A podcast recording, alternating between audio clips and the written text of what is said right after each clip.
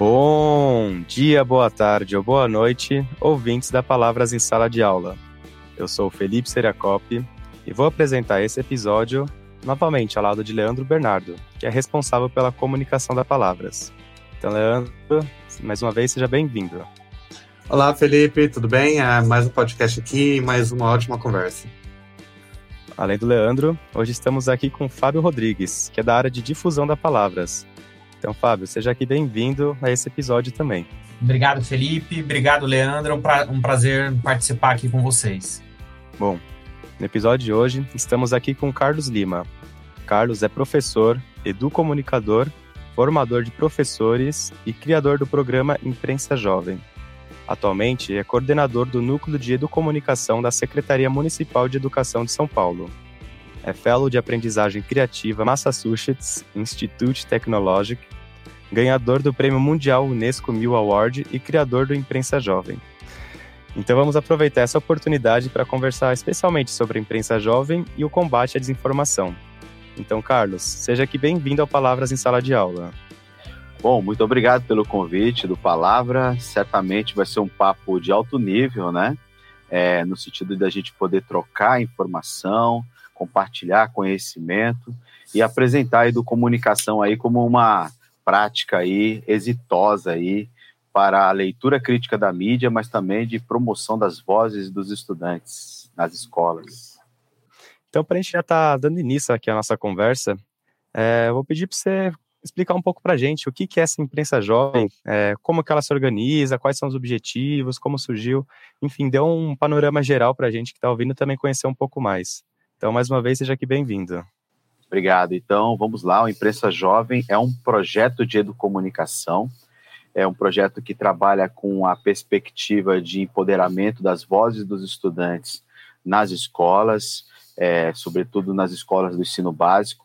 É, é um projeto também que a, trabalha com a perspectiva de aproximação da escola com a comunidade, no sentido de que nós temos aí um estudante né, ou um grupo de estudantes que produzem conteúdos que de alguma forma faz com que aqueles conteúdos é, eles possam ser vindos da comunidade para a escola e vice-versa, da escola para a comunidade. E esse papel dos estudantes mediadores, né, que a gente chama no Imprensa Jovem como estudantes mediadores dos ODS, ou dos Objetivos do Desenvolvimento Sustentável, é, tem apoiado a, não só as escolas, né, no sentido de melhorar essa comunicação, né, é, é, dessas duas instâncias, né, escola e comunidade, mas também de ser um grande é, é, é recurso para desenvolvimento de ações de intervenções sociais na comunidade, pela comunicação e, sobretudo, né, a, a ideia do uso das comunicações que os estudantes desenvolvem né, no seu dia a dia, como, por exemplo, aqueles que eles é, manipulam as redes sociais né, para poder se promover, para poder promover coisas que eles gostam, né, ou até mesmo para acessar conteúdos que eles gostam, eles usam aquilo como uma ferramenta para poder otimizar essa comunicação. Até porque também a gente tem que dizer que o estudante não está a serviço da escola, ele está a serviço dele próprio, dos estudantes, no, no modo geral. Então, a comunicação que é produzida, ele é, tem um DNA de uma comunicação de estudante para estudante. Isso é muito importante, porque a gente garante ao estudante, no espaço escolar, o direito universal à comunicação. Bom, o funcionamento né, do Imprensa Jovem é, é, parecido com uma agência de notícia, como tem os grandes jornais, os grandes grupos de mídia, a gente tem um grupo dentro da escola que cria uma agência de notícia. E esse, essa agência de notícia, eles podem funcionar dentro de um laboratório de informática educativa, pode funcionar dentro de uma biblioteca ou mesmo numa sala de aula. Né? É, não, é, não é preciso muito é, para você poder otimizar o desenvolvimento de, um, de uma proposta é, educomunicativa, né, em que o estudante ele basicamente pode usar os seus celulares os tablets da escola ou mesmo os computadores conectados à internet para produzir conteúdo. E não só para poder fazer a comunicação, né, que a internet vai servir para ele comunicar isso para além dos muros da escola, mas também para registrar. Imagine hoje que o celular que foi tão útil na época da pandemia e que foi anteriormente tão criticado, né, assim, demonizado literalmente pela educação e que sempre alguém dizia, olha, esse recurso pode ser um dia o salvador da pátria da educação e acabou sendo, porque na pandemia é, as famílias não tinham um computador, né? É, primeiro porque era muito caro, primeiro que as pessoas é, em investir em uma tecnologia digital e investir no celular, né? Que ele podia fazer muitas, muitos serviços e muitos acessos que eles precisavam ter, e ao mesmo tempo poderia ser um recurso que tipo de, é, poderia produzir mídia, que era do interesse do estudante. Então, esse recurso ele passou a ser importante, mas já na época é, do próprio início do Imprensa Jovem, a gente já olhava ele como um recurso importante, porque estava na mão do estudante. E estando na mão do estudante, a gente tem a garantia de que ele, ao olhar alguma coisa que ele acha interessante, ele possa viabilizar é, é, é, esse uso educativo, desde que a gente tenha processos formativos.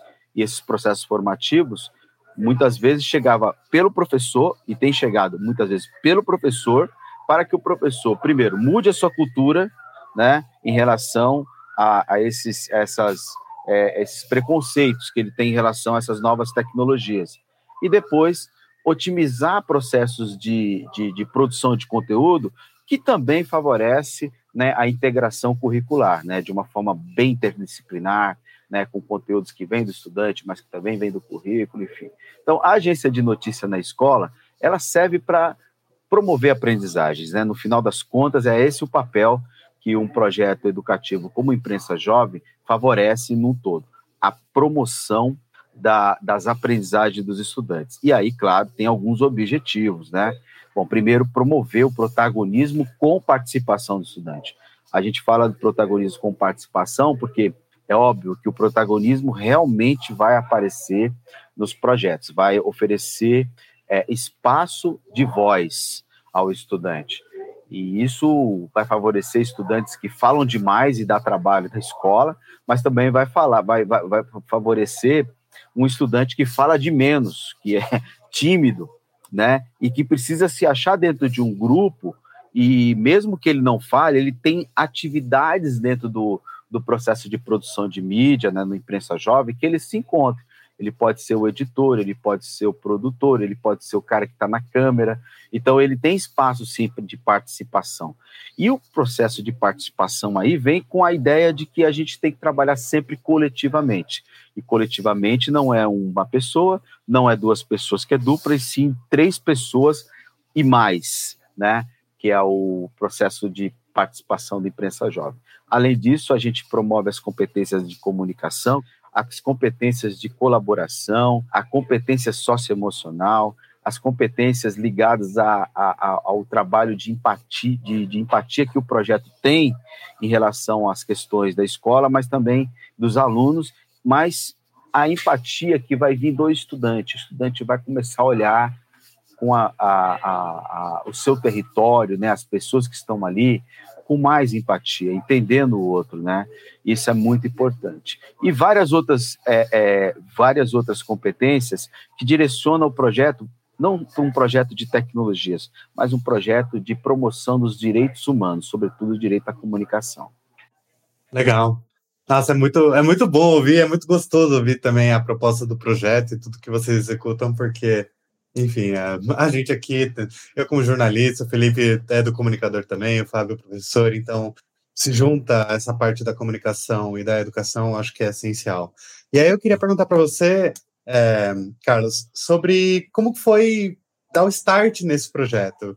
É, pelo até onde eu vi, começou em 2005, correto?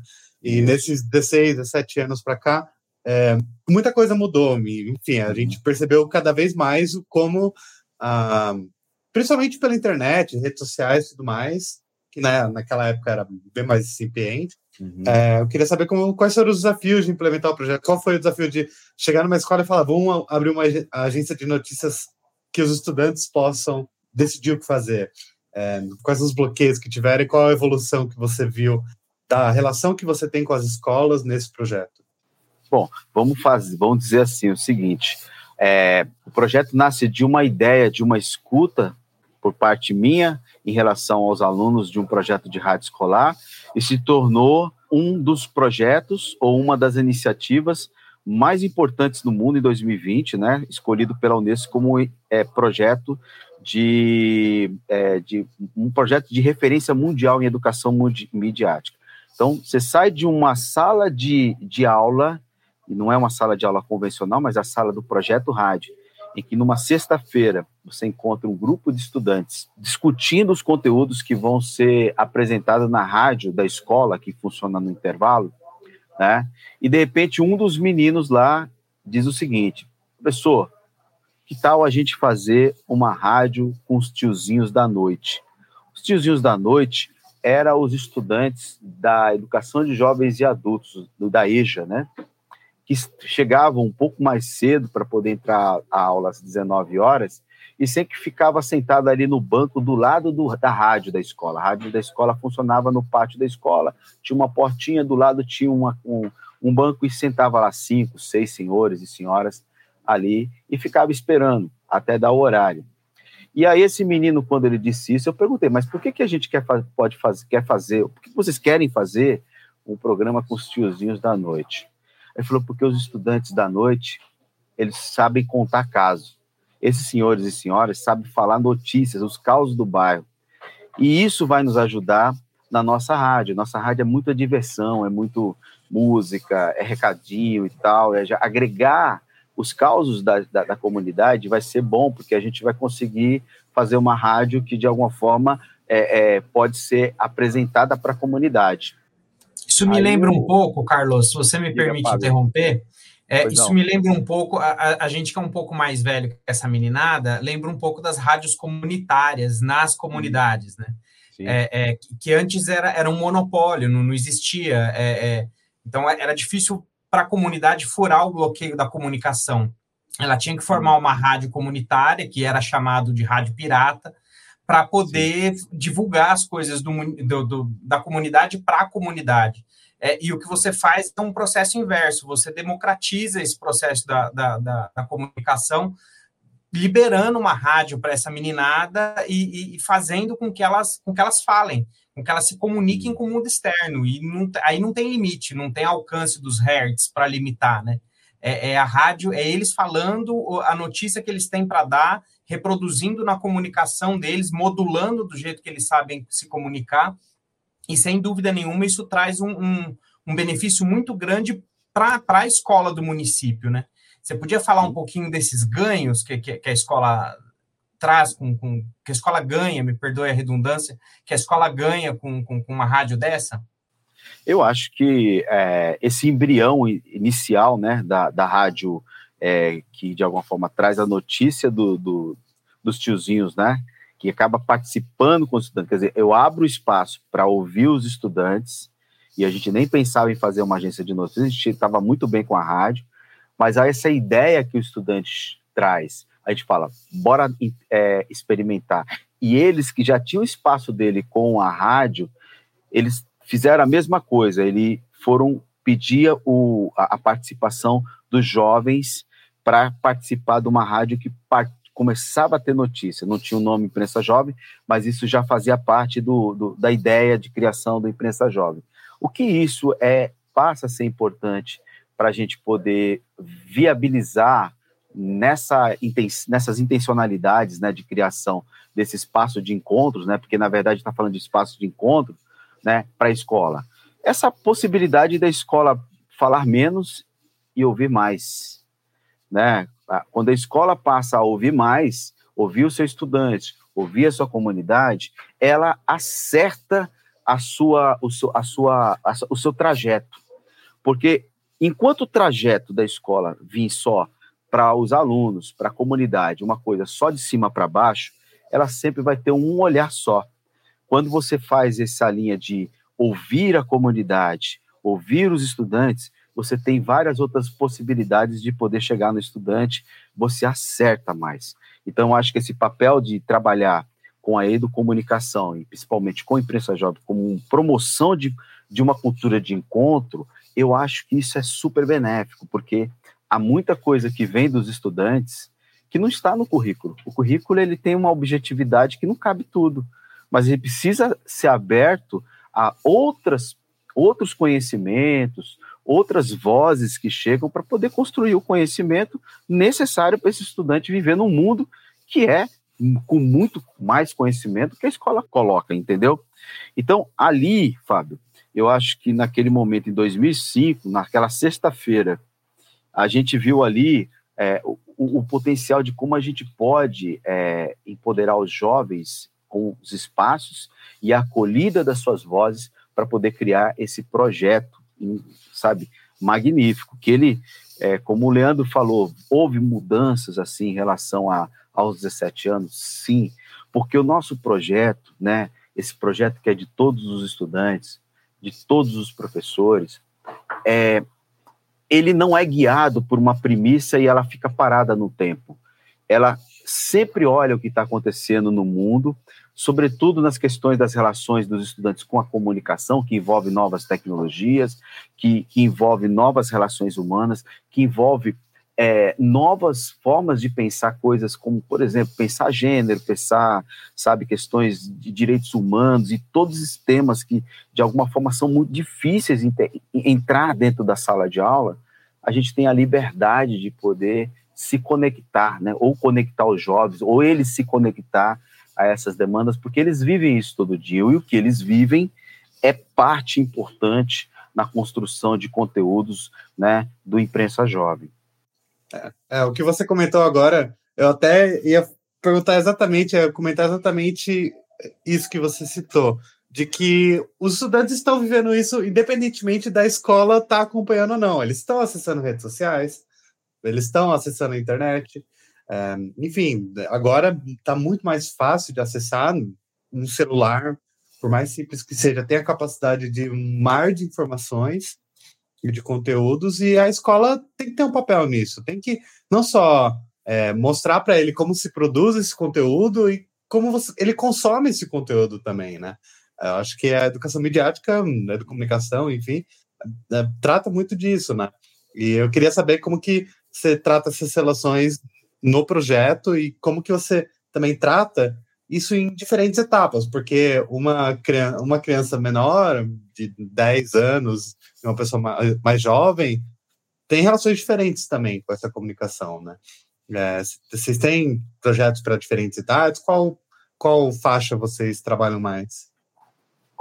Então, a, a gente nesse caminho né, de ser uma ideia numa reunião de pauta de rádio, a chegar a ser uma referência mundial de educação e midiática, no meio do caminho se transformamos numa política pública. Então, hoje nós somos um programa institucionalizado na rede municipal, né, que qualquer escola, qualquer unidade escolar é, da educação básica pode aderir. E aí a gente está falando de educação básica, a gente está falando de educação infantil também. E na educação infantil, 2009, a gente iniciou um processo de, de diálogo, né, com os professores para iniciar o projeto. A gente chama de imprensa mirim, né, que é o que a gente adota para a educação infantil. E a partir dos três anos de idade, toda criança tem esse potencial de poder se expressar. Para nós é importante a expressão comunicativa. E isso é, faz com que a gente olhe para todas as formas de comunicação e vê aonde atende cada público. E a gente já tem projetos de imprensa mirim com crianças de creche, né? A gente chama aqui de centros de educação infantil. E as crianças têm a oportunidade de falar o que elas pensam sobre a escola.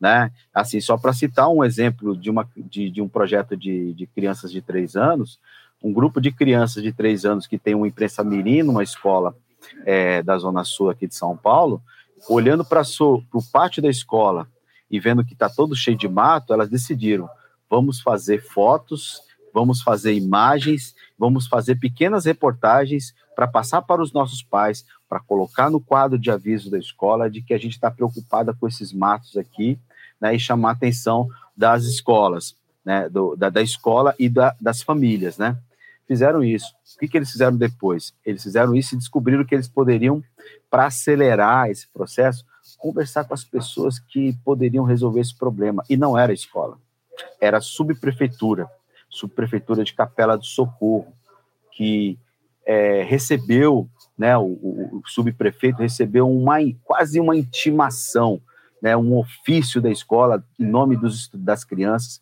que queriam ter uma audiência com ele. Esse subprefeito, então, atendeu essas crianças e perguntou para as crianças: o que vocês querem? Vocês querem um parquinho? Vocês querem isso? Vocês querem aquilo? Olha, a gente não quer nada disso. O que a gente quer é que se limpe o mato que tem dentro da escola. Como assim? Eu falei: olha aqui as fotos. Aí ele mostra lá o que a gente chama de jornal deles, né? Mostrando as imagens do que eles viram aqui. Esse é o nosso problema. A gente quer que resolva esse problema para a gente poder brincar. Aí ele foi lá, mandou as máquinas, tirou o capim, ficou tudo limpo. Aí as crianças entenderam que se eles tivessem, com a força da voz deles, eles sabiam que ele podia pedir também, podia perguntar. E aí ele fez outra pergunta. Bom, já que lá do lado de fora estava um mato né, cobrindo ali o, o, terreno baldio, vamos falar com ele que ele vai resolver, aprender o caminho das pedras. E aí mandou o ofício de novo e lá vai o, os meninos na, na subprefeitura e o subprefeito pergunta: Eu não atendi vocês? Atendeu, mas a gente tem outro problema aqui. A gente tem o, mato do lado da escola. A gente queria que você limpasse também. Aí ele falou: Puxa vida, vocês aprenderam o caminho das pedras, né? Aí foi lá, mandou máquina para limpar tudo. Pronto. Aí vocês acharam que essas crianças de três anos estavam satisfeitos? Nada disso. Eles quiseram eles dizer o seguinte: já que foi cuidado do espaço da escola e da minha comunidade, agora eu vou fazer jornalzinhos para poder entregar em, de casa em casa para ninguém jogar lixo no terreno. E aí fez um processo muito interessante de intervenção social a partir do olhar da criança. A criança aprendeu a perguntar, aprendeu a registrar e aprendeu quem é as pessoas que podem resolver o problema deles. Se isso acontece com criança de três anos, o que, que deve ter acontecido nesse tempo todo com a educomunicação ou com a imprensa jovem em outras instâncias? A gente tem até imprensa surda hoje, né? Tem um imprensas com já teve imprensas com os indígenas, imprensa jovem com os indígenas. E cada um desses públicos, somado com o ensino fundamental, com o ensino médio, vai se articulando aí é, da maneira que acha mais apropriada para promover as vozes dos estudantes e a participação social deles. É, Carlos, essa história toda que você contou, achei muito boa, né? Porque é justamente a ideia do projeto é trazer esse empoderamento para as crianças, para os jovens e eles entenderem, né, que eles não são só pessoas ali, eles têm suas responsabilidades, eles também podem exigir questões, né, que muitas vezes são deixadas de lado. E eu fiquei pensando também o quanto interessante deve ser estar tá nesse projeto há anos e acompanhar também as mudanças de, de questões, né, do que há 10 anos atrás seria uma necessidade, hoje provavelmente já são outras necessidades, algumas semelhantes, mas outras bem diferentes. Enfim, já tem todo um processo, né? E minha grande pergunta nesse caso aqui é: você falou que no caso todo esse projeto virou uma política pública. Como essa política pública fica quando a gente tem uma mudança de governo?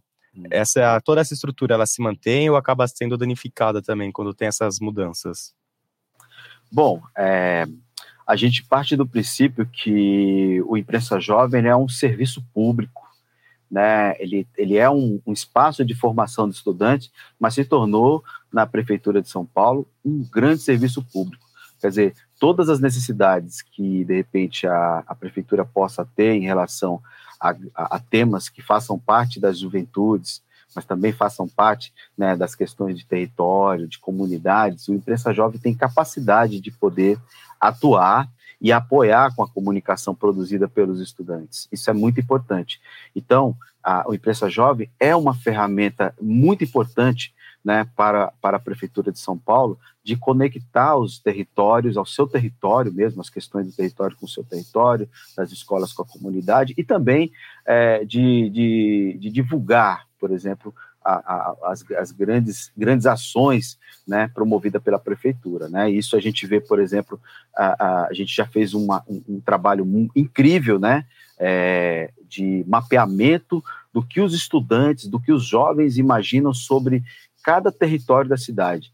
Foi um projeto que a gente fez com a Secretaria de Gestão, né, a convite deles, para poder os estudantes produzirem vídeos para falar sobre seus territórios, para ajudar no plano de meta da cidade de São Paulo. Então, isso não é pouca coisa, entendeu? Agora, como é que a gente chega nesse patamar de ser um serviço, né, que é desenvolvido na escola como um trabalho educativo de formação de estudantes para a educação midiática e, ao mesmo tempo, ser um serviço para a Prefeitura de São Paulo. A gente ultrapassou né, as ondas né, das gestões, a gente passou ondas vermelhas, azuis, cor-de-rosas, é, todo tipo de, de, de, cenário de gestão a gente teve, e isso começou não, é, não no Imprensa Jovem, começou antes, a gente teve um projeto chamado Educom.rádio, que é um projeto que veio da USP para poder diminuir, para diminuir a violência na escola. O projeto durou quatro anos, e nesses quatro anos, né, é, comprovou que através do rádio, desenvolvido pelos estudantes, se chegou a uma diminuição na, na, na, violência na escola, isso é, é falado pela secretária de Educação, é, na época, né, em 2004, que justificou a criação da lei Educom. Então, a lei torna a educomunicação uma política pública. E o que, que a gente fez para poder potencializar né, o nosso trabalho e se manter durante tantos anos, né, em pelo menos quatro gestões de prefeitura e, e várias outras de secretário? Foi a nossa nosso alinhamento com o currículo.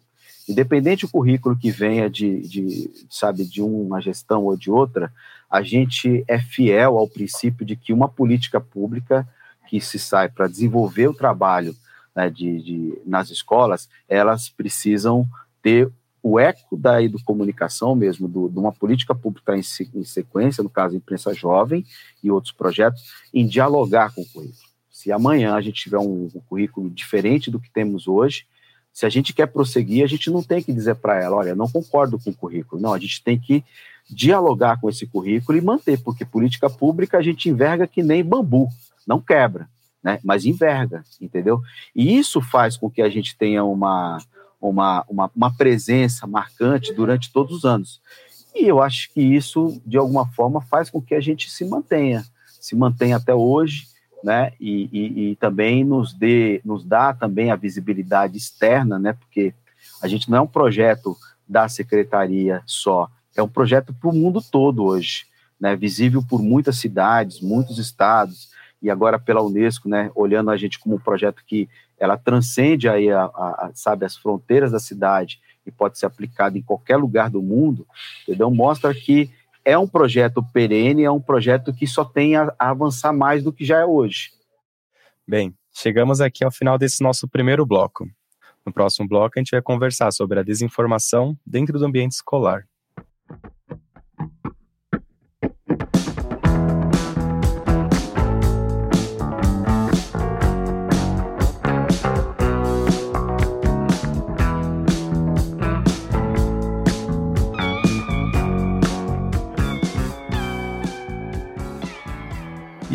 Carlos, principalmente quando a gente pensa na questão de fake news, é, toda essa desinformação, acaba sendo, teoricamente, um assunto meio recente, né? Porque hoje em dia é muito fácil você estar tá manipulando informações, alterando dados, enfim, de forma que as informações não cheguem como elas deveriam chegar. E quando a gente pensa na escola mesmo, assim, como, como pode ser o papel da escola, do professor, é, e quando a gente pensa um professor, ainda mais que muitas vezes tem um ambiente meio limitado de ações que ele pode fazer, né? Que, outras, que outros caminhos você acha que um professor pode ter ou uma escola pode guiar para estar tá dentro do currículo esperado, mas também conseguir ajudar nesse combate às fake news, à desinformação? Bom, eu acho que fake news, desinformação, desinfodemia e todas as outras vertentes aí que vêm da, da, dessa linha aí, né? É, elas, elas são é uma cultura nova, né? Embora isso já existia, isso ficou acelerado agora com a apropriação da, da, da, dos meios de comunicação, da internet, pela maioria da população. Então, isso acabou sendo espaço para circular esse tipo de conteúdo. E como é que isso chega à escola? Bom, é, é óbvio que a questão crítica, né? Vamos dizer, a leitura crítica é algo que, que, que, que pela BNCC, né, ela é prevista como uma, uma competência. Mas isso a gente tem que sempre dizer que isso já antes já era muito importante, você ser um leitor crítico de mídia, ou um leitor crítico dos conteúdos que chegam para você. Acontece que agora, pelo fato de que isso tem gerado, inclusive, mortes, né? E a gente teve aí, por exemplo, esse momento da, da pandemia, mas antes da pandemia a gente teve a questão da vacina, que de alguma forma estava começando a atingir as famílias e a escola, penso eu, que se viu necess, é, com a necessidade de poder trazer né, é, é esse trabalho de leitura crítica né, para dentro das aulas. Agora, como é que a gente desenvolveu esse trabalho aqui com o Núcleo de Educomunicação, em especial com o programa Imprensa Jovem? Ah, o trabalho de educomunicação é, visa um ponto que é formar os professores. E se isso é uma cultura nova, a gente tem que, primeiro, apresentar aos professores né, o que é fake news, o que é desinformação. A gente precisa ensinar o professor para isso. Não tem jeito, você tem que mostrar. E, e porque para mudar um pouco a cultura e falar assim, na minha aula de matemática eu posso ter fake news também. Se eu não estiver atento, eu posso dar uma informação, eu posso é, socializar uma informação e essa informação não não é, está correta, entendeu? Então a gente forma professor, a formação de professores é muito importante. E aí eu lembro, por exemplo, de, um, de, uma, de uma formação que a gente fez é, chamada Imprensa Jovem Online, Desinformação e Fake News, que foi trabalhado, inclusive, com um colega dos os colegas do Vaza Falciani, que é um, é um site né, um, que tem é, uma formação para fake news e desinformação. Olha que interessante que aconteceu. Numa escola, né, é, aqui na Zona Leste de São Paulo, tinha um grupo de crianças que reclamou a professora, depois de passar pela formação com a professora mediano, que ela apresentou um problema assim, professora, a gente está com um problema aqui que é o seguinte, as minhas, as minhas mães e os nossos pais não estão nos vacinando, isso está acontecendo no bairro inteiro, ninguém está vacinando ninguém. Aí a professora preocupada foi perguntar para pra, as famílias, né? E aí percebeu que todo o território é, não estava vacinando. Ela falou assim: onde é que está acontecendo essas fake news? Ela falou: ó, nos grupos de WhatsApp da família, tá aparecendo muita coisa. Aí perguntou para as crianças: o que, que a gente pode fazer para mudar isso aí?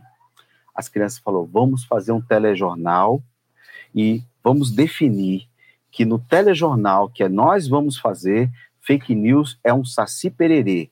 Se tiver duas pernas, é fake news. Se não tiver duas pernas, é verdadeiro. Olha que definição, né? Muito bacana. A gente está falando em podcast, mas depois, se vocês quiserem, pode acessar o, o vídeo. O vídeo você vai colocar lá, EMEI Capitão Sérgio. E aí você acha lá o vídeo nesse canal do Capitão Sérgio, você vai ver isso aqui. E aí, esse vídeo foi colocado nos grupos de WhatsApp do, do, do das famílias. Gente, foi uma semana, mudou tudo. As, os pais passaram a acreditar nas crianças. E essa, essa coisa que as crianças fez com que, que gerou esse interesse dos pais é, nada mais foi que aquela proposta de cultura de encontro. As crianças falaram com as famílias e as famílias entenderam. Quando o adulto fala com outro adulto, parece que bate uma barreira.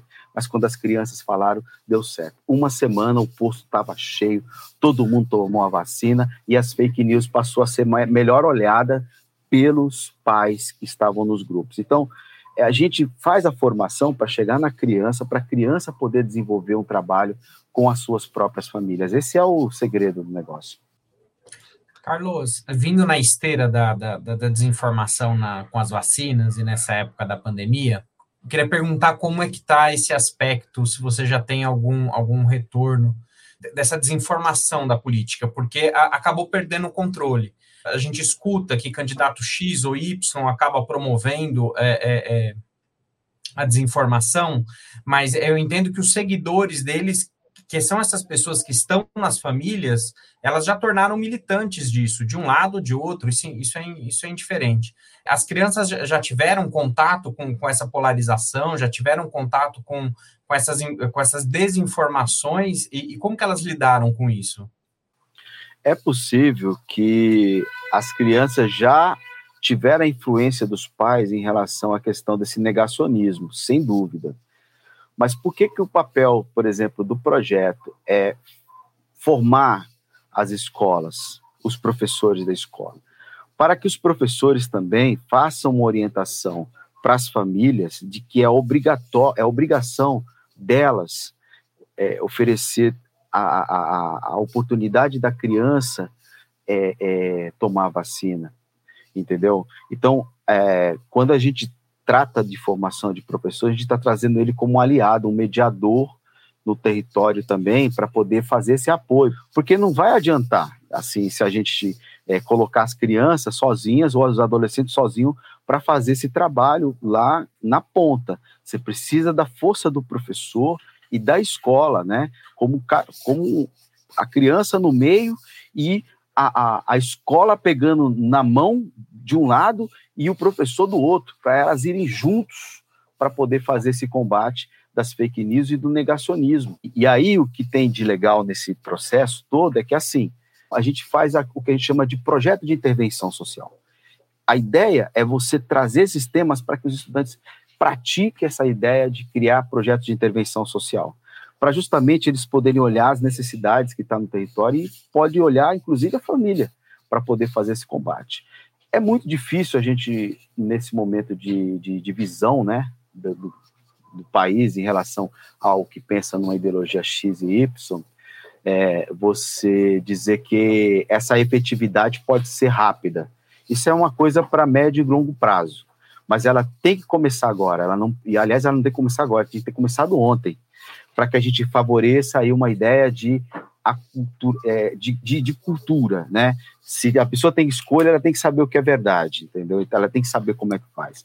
E aí, um outro passo, e aí esse passo não vai adiantar muito, penso eu, é, no jeito que a TV faz, no jeito que o meio de comunicação faz, não vai ajudar do jeito que está. Eu acho que tem um registro ainda muito, como é que eu passo, muito jornalístico para tratar essa questão da educação midiática. Eu acho que tem que eles têm que aproximar mais da educação para aprender como é que na junção da comunicação com a educação, como é que pode ser um projeto pleno para você, inclusive, atender as famílias. E isso virar uma política pública. Tem que ser para todos e para todas, entendeu? Não pode ser só para o estudante ou só para o professor. É, eu até ia falar desse ponto de vista, porque, enfim, eu, enquanto comunicador, tenho, eu vejo do lado da comunicação, do, do jornalismo de fato. E tá, talvez e uma coisa que para mim fica muito clara é a partir do momento em que você produz a, a informação, e produz a informação de uma forma correta, uma forma ética, de uma forma é, que seja verídica, verossímil e represente realmente a realidade, você começa a ter um senso crítico maior também no, na informação que você absorve. Então, é, eu gosto do projeto porque ensinar a produzir facilita muito o processo de análise crítica sobre o conteúdo que você consome também. Então, acho que é, o potencial do projeto é muito legal com base nisso. E do ponto de vista de combater a desinformação também, eu acho que quando uma escola está fazendo uma ação, você sente que ela tem uma força.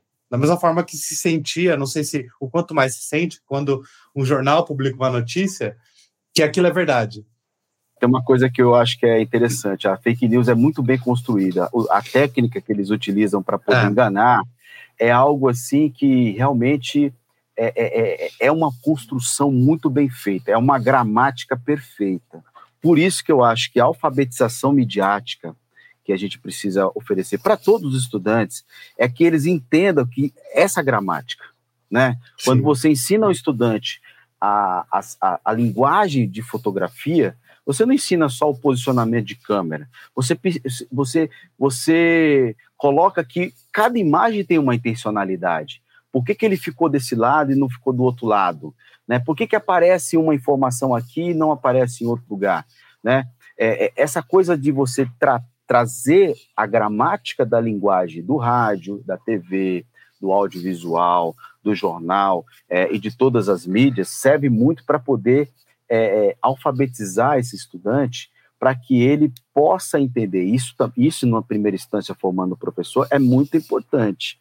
E a alfabetização midiática é um dos conceitos da, da Unesco muito importante, que é o que eles enxergam como importante para a formação de criança, adolescente e jovens, né? É, isso é, alinha-se, por exemplo, à perspectiva da ODS, né, dos Objetivos de Desenvolvimento Sustentável, de educação de qualidade, está ali né, encaixado. Né? Imagine se a gente pudesse ter aí alguns passos básicos, porque é, entre as pessoas que mais é, é, divulgam fake news estão as pessoas é, da melhor idade. O pessoal da melhor idade, eles eles compartilham as coisas, acham tudo bonito e passa para frente, comenta e Se meu avô vai mandar uma, uma, uma mensagem que ele acredita, eu não vou acreditar, vou falar para ele, ô senhor, isso aqui é mentira. Ele, não, ele vai até ficar com, chateado comigo. Por que, que a gente não pode pensar também no formação para alfabetização midiática para as pessoas da melhor idade? Não é? Não seria importante também? Porque eles, como pessoas líderes dentro da sua família, eles podem dar o recado também para os, para os seus filhos, para as suas filhas, para os seus netos e tudo mais. É, Carlos, se eu entendi direitinho, o projeto envolve também é, questão da, da combate à desinformação por meio do, do jornal, mas também tem a parte da rádio, certo? Tem essas duas vertentes. Eu queria saber, é, quando trabalha esses, esses dois campos, assim, os jovens ou mesmo os adultos, quem participa desses projetos, é, você acaba sabendo de histórias de pessoas que acabam indo para essas áreas, ou um pouco mais para o jornalismo, um pouco mais para a área do rádio, enfim, o quanto que isso é um, uma, uma abertura, uma janela, assim, para essas pessoas se aprofundarem, se especializarem nessas áreas. Bom, eu recebi recentemente uma informação de uma, de uma menina, né, é, do Imprensa Jovem ali, de acho que de uns sete anos ou dez anos atrás, o nome dela é Cacau Meira, ela está hoje na Jovem Pan, né, está trabalhando na Jovem Pan, é, que hoje é uma, uma rede de, de notícia, acho que a maior rede de notícia do país, né? Mas não é regra a gente formar os estudantes do, do imprensa jovem com a experiência que ele tem, eles entrarem no mundo, no, entrar no, no mundo de trabalho. Muitas vezes a gente tem é, ao final da, da, da, experiência dos estudantes, principalmente é, é, é, maioria esmagadora, todos eles terminam a experiência dele no nono ano. A gente não tem escolas, muitas escolas de ensino médio, né? Então, essas escolas de ensino médio, elas elas está começando a desenvolver um trabalho de formação dos estudantes lá, mas a, a, grande maioria são os alunos do nono ano. E aí esses meninos a gente tem tido assim resultados incríveis na pós é, experiência do imprensa jovem. A gente tem estudantes hoje que são empresários, é, biólogos, pesquisadores, é, inclusive um é pesquisador da USP hoje no doutorado, né, participou da fase inicial dos projetos de comunicação, que é o Dudu é, Calisto, é, inclusive trabalha para mim como formador aqui na Secretaria Municipal de Educação. Então é um, uma alegria você ter um, um jovem que participou do projeto, hoje trabalha na prefeitura como formador de professores. Pô, e o cara é do, quase doutor. Né? A gente tem, é, por exemplo, uma moça chamada Gabriela Valim, que falou na ONU, ela criou um projeto para falar sobre o aumento da, da, da, idade, né? É 15 contra 16. Esse era, o, era, era a campanha, porque era 15 segundos do Instagram para poder é, debater a questão da maioridade civil no dia 16. E ela falou esse projeto que deu certo, né, a, a, campanha que ela fez com a amiga, lá na ONU, uma abertura da ONU para elas poderem falar, e foi, um, foi uma iniciativa que elas tiveram que ajudou bastante, né, com pouco tempo, mas com a, essa visão de ter desenvolvido trabalho de formação, de comunicação, e muitos estudantes acabam indo para o ensino técnico, acabam é, buscando oportunidades que muitas vezes foge um pouco da realidade de muitos jovens que saem do nono ano, que vai no ensino, ensino médio regular, né? Então, é, a gente oferece muita bagagem. Então, a gente forma o estudante não com a prioridade de formar para ser comunicadores, mas serem pessoas é, que de alguma forma possam conquistar o seu lugar ao sol, né? Então, chegamos aqui ao final desse nosso segundo bloco. No nosso terceiro e último bloco, a gente vai conversar sobre a educação midiática e o papel do professor. Você está ouvindo o podcast Palavras em Sala de Aula, uma produção da Palavras Projetos Editoriais. É, Carlos, principalmente nessa questão ali tá no ambiente escolar, é, muitas informações que chegam, muitas tecnologias diferentes. É, a gente conversou um pouco tudo aqui, né, sobre como trabalhar a, essa comunicação de forma justa, correta, né? Mas a educação midiática também vai além de analisar informações, enfim. É, como o professor ali dentro da sala de aula pode explorar a educação midiática para os seus alunos e extrapolar essa questão do, da fake news, que é, acaba sendo principalmente algo muito forte né, nos dias de hoje, né? Bom, eu penso que o primeiro passo é o professor trazer suportes midiáticos para a aula, né? Vamos trabalhar com jornal, vamos trabalhar com, com, com vídeos audiovisuais, que pode ser de filmes a, a, a curtas, né, e comerciais, propaganda, né, é, fotografia importante também, fotografia trazida pelos estudantes, né, e, e por exemplo, é, a partir de, de, de, de, uma atividade que os estudantes possam clicar alguma imagem, trazer para poder fazer essas, essas leituras também. Que mais? A gente pode falar das redes sociais, a gente, tão, a gente meu, é, penaliza demais né, recursos por não trazê-los para discutir na aula. Eu sei que é, muitos desses espaços não pode nem ter estudantes de ensino fundamental pela idade, mas você tem que trazer para poder discutir, até para ele poder entender que ele não pode estar naquele espaço com a idade que tem, entendeu? Mas também perguntar para ele por que, que ele está lá, o que, que ele acha de legal ali, entendeu? Então, eu acho que o primeiro ponto é trazer isso para a sala de aula, né? Segundo ponto, você tem que trazer uma perspectiva dialógica para a sua aula. Então, professor que já vai trazer mídia e mídia do, do momento em que ele está vivendo ali, ele tem que se permitir a perguntar e não para falar as coisas. O papel do professor ali é de, de, de, de potencializar uma, um, um, debate, né, ou, uma abertura para que esses estudantes possam falar. Isso, isso só é feito se ele, ao invés de expor a informação, ele pergunta. A pergunta é mais importante do que qualquer tecnologia, do que qualquer coisa, porque a pergunta ela parte do princípio que quem pergunta entende do assunto lá atrás e quer saber apenas alguma coisa a mais para poder elucidar ou trazer mais informações que é, abriga a curiosidade de quem é, vai alcançar aquela informação. Né? A outro ponto que eu acho que é importante no trabalho de educação midiática é justamente a gente procurar tentar desconstruir a mídia, né? Pegar a mídia que pegou e de repente com aí vai um processo de formação do professor, por exemplo, por que, que aquela fotografia é desse jeito? Por que, que aquele jornal é aquele jeito? Por que, que no jornal a gente tem um lead? Por que, que a gente tem, a, a, a por exemplo, a, a, a, construção de uma informação que, que é como se fosse um triângulo invertido, né? O mais do mais geral para o mais específico. Que, por que, que isso é importante? Então, essa talvez seja uma, uma ideia de trabalhar a educação midiática. E aí eu acho que tem um outro ponto também, que é o seguinte: aonde que esses conteúdos midiáticos ou essa discussão que foi feita a partir desse conteúdo que chegou na sala de aula se encontra com a, o currículo. E aí eu falo, é, pode ser um caminho também do currículo encontrar com esse, com esse conteúdo que está lá. Mas o mais legal para a gente promover essa participação efetiva não é trazer o conceito de cara para o aluno, é você responder o conceito a partir dessa vivência de conteúdo que está no mundo, que o estudante já interagiu. Aí você fala: olha, isso que vocês estão vendo aqui tem a ver com esse conceito. O cara aprende melhor entendeu? É a, base da contextualização. Então, educação midiática não é para ser uma disciplina, é para ser uma ferramenta importante para contextualizar conhecimento e promover construção de conhecimento coletivo e democrático.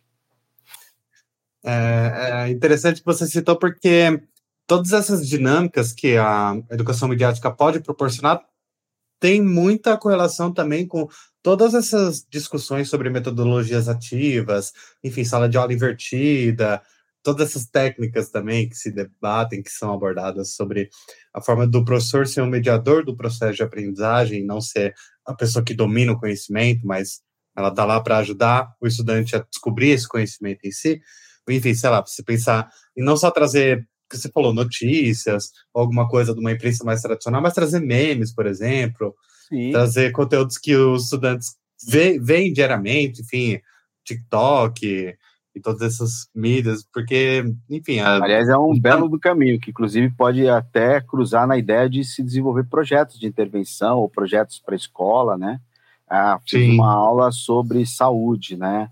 Então, vamos discutir, foi discutida a questão da vacinação aí, o pessoal não está por dentro de que é importante a vacinação. E aí, o que, que a gente pode fazer? Podemos fazer uma campanha de meme?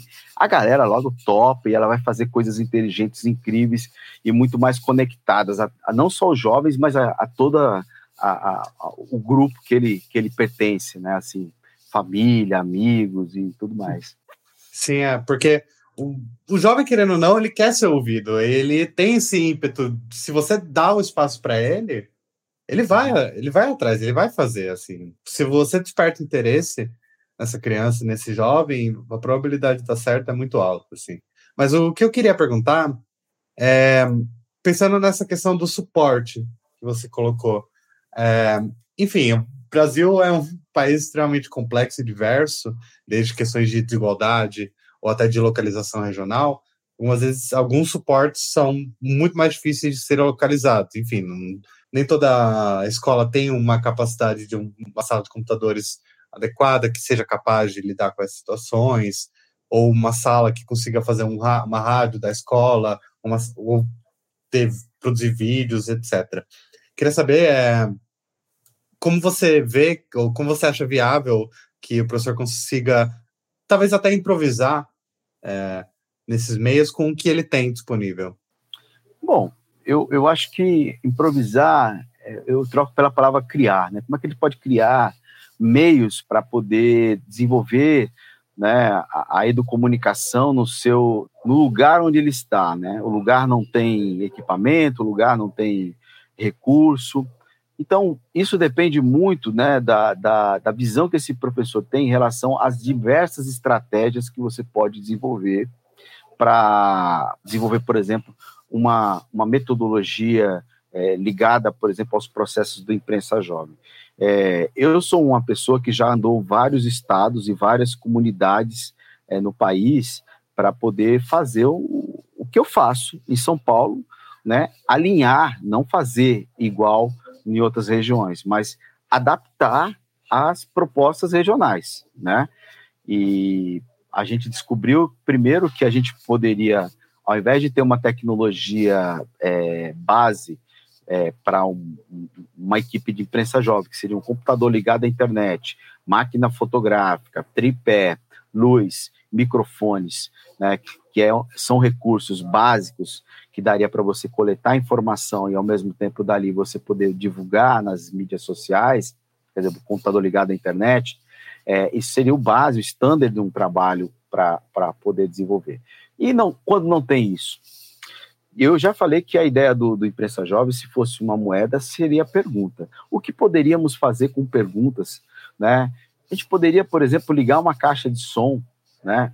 No, num parque no, da, da, da, comunidade e, de repente, fazer uma discussão sobre é, saúde, né? Saúde e bem-estar, pegando um tema específico e você fazer uma, um trabalho lá de reunir pessoas que possam falar sobre o tema, pessoas que, que tenham é, a necessidade de discutir o problema, quer dizer, representantes da comunidade, teria um grupo de estudantes para poder fazer pergunta para essas pessoas, né, que eu acabei de falar, e um mediador que pudesse conduzir o trabalho.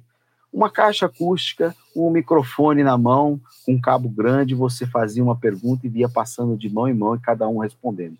Se a gente pudesse registrar isso minimamente com o celular, a gente teria um programa de TV que poderia ser divulgado no Facebook ou no YouTube para as pessoas terem acesso ao que foi discutido naquele parque, né? E de repente achar que aquilo é importante para eles também. Mas eu posso também ter outras alternativas, que no caso a entrevista é uma, metodologia importante, de como ensinar o estudante a poder comunicar com outra pessoa com efetividade perguntando às pessoas, como fazer perguntas às pessoas, e aí trazer, por exemplo, um determinado tema e, e discutir com alguém né, é, sobre um determinado assunto, preparando o rol de perguntas que de alguma forma possa lhe dar informação para ele escrever no papel as informações mais importantes e de repente reproduzir isso no jornal da escola ou mesmo criar um paredão na escola e colocar, eu conversei com fulano de tal, ele me disse isso, isso, isso e isso. É, eu acho que muitas vezes as pessoas confundem educação midiática e comunicação com tecnologia. Precisa ter computador, precisa ter tecnologia.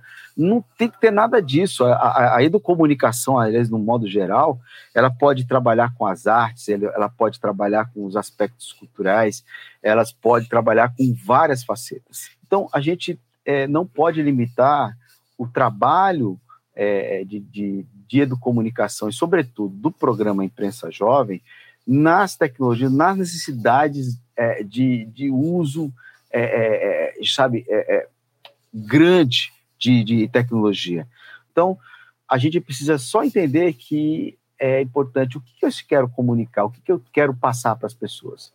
Eu tenho como passar dessa forma mais simples? Se eu tenho como passar dessa forma mais simples, ok, está tudo certo. Se eu preciso de mais sofisticação, eu preciso melhorar os equipamentos. Mas se de repente o que eu preciso fazer para comunicar bem para as pessoas não dependa muito de tecnologia, tá aí o caminho das pedras. A gente consegue colocar esse negócio em qualquer lugar do mundo. Bem, antes de encerrar aqui então esse episódio, vamos para o nosso momento Palavras do Dia, que o nosso convidado vai ler um texto que dialoga com um pouco do que foi conversado aqui hoje. Então, Carlos, Quais são suas palavras do dia?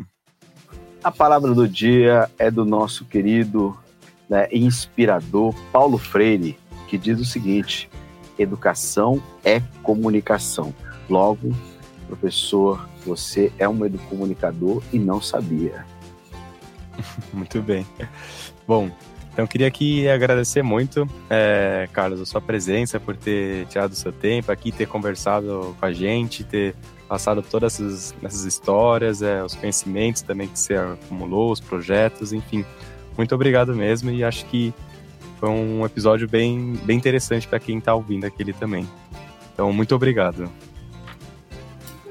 Poxa, eu que agradeço aí o convite, né? A gente é, sempre acha muito importante a gente poder conversar com todos para que possamos é, elevar aí ao, ao, ao, maior número de pessoas esse conceito que é aí do comunicação, que recentemente, 2021, passou a ser uma palavra da língua portuguesa.